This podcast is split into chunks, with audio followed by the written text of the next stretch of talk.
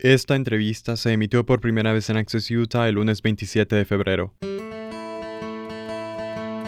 Los autores de un nuevo estudio escriben que los eugenistas de principios del siglo XX temían que los no aptos estuvieran superando a los aptos y promovieron intervenciones como la esterilización como solución al problema percibido. Más de 60.000 personas fueron esterilizadas en todo Estados Unidos, víctimas de programas eugenésicos aplicados en 32 estados. Utah tuvo un programa de esterilización eugenésica particularmente agresivo, aclamados por los eugenistas por esterilizar a una proporción tan grande de su población y que duró hasta bien entrada la década de 1970.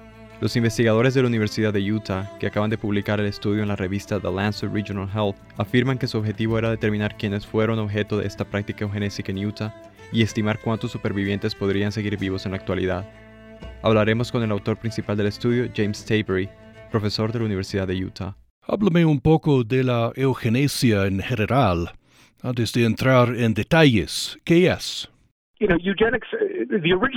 La idea original de la eugenesia se remonta a Francis Galton. En realidad, era el primo menor de Charles Darwin. A finales del siglo XIX fue el primero que pensó que tal vez había alguna manera de que pudiéramos utilizar los conocimientos de la biología para dar forma a las poblaciones humanas. Cuando la investigación de Mendel fue redescubierta a principios del siglo XX, estas dos ideas se unieron y ahí es cuando se obtiene el tipo de movimiento eugenésico que realmente floreció en los Estados Unidos, yo diría que más que en cualquier otro lugar. A principios del siglo XX, Estados Unidos fue una especie de caldo de cultivo para las ideas y las prácticas eugenésicas.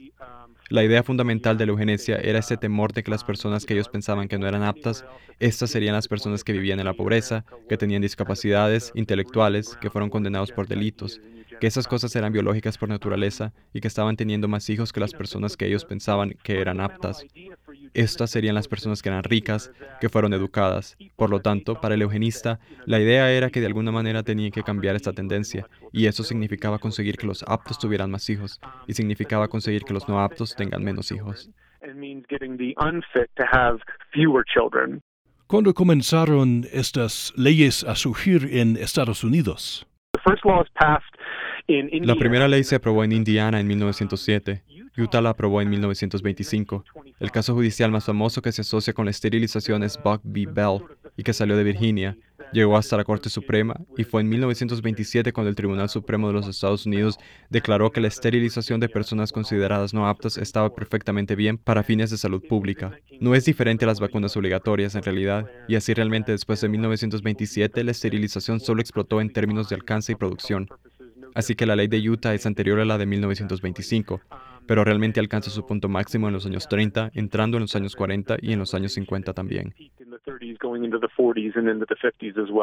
En su artículo habla de una de las primeras víctimas de la eugenesia en Utah, una adolescente en 1928 contó a su líder religioso local que había sido violada repetidamente por un miembro de su familia. El hombre no le creyó. ¿Qué ocurrió a partir de ese momento? Esa joven fue enviada al Hospital Estatal de Utah. Se le diagnosticó como tarada. Eso habría sido un término clínico que dice que se trataba de una mujer de bajo coeficiente intelectual y luego fue esterilizada. A menudo, como fue el caso, Después de que estas personas son esterilizadas, son liberadas de nuevo en la sociedad porque la idea era que el problema aquí no es el cargo de asalto sexual, no es la discapacidad intelectual, la preocupación es que puedan tener hijos. Así que una vez esterilizada, fue puesta en libertad de nuevo. Volvió con miembros de su familia y luego lo que descubrimos es que más tarde otros miembros de la familia parecen haberla vendido para que se prostituyese.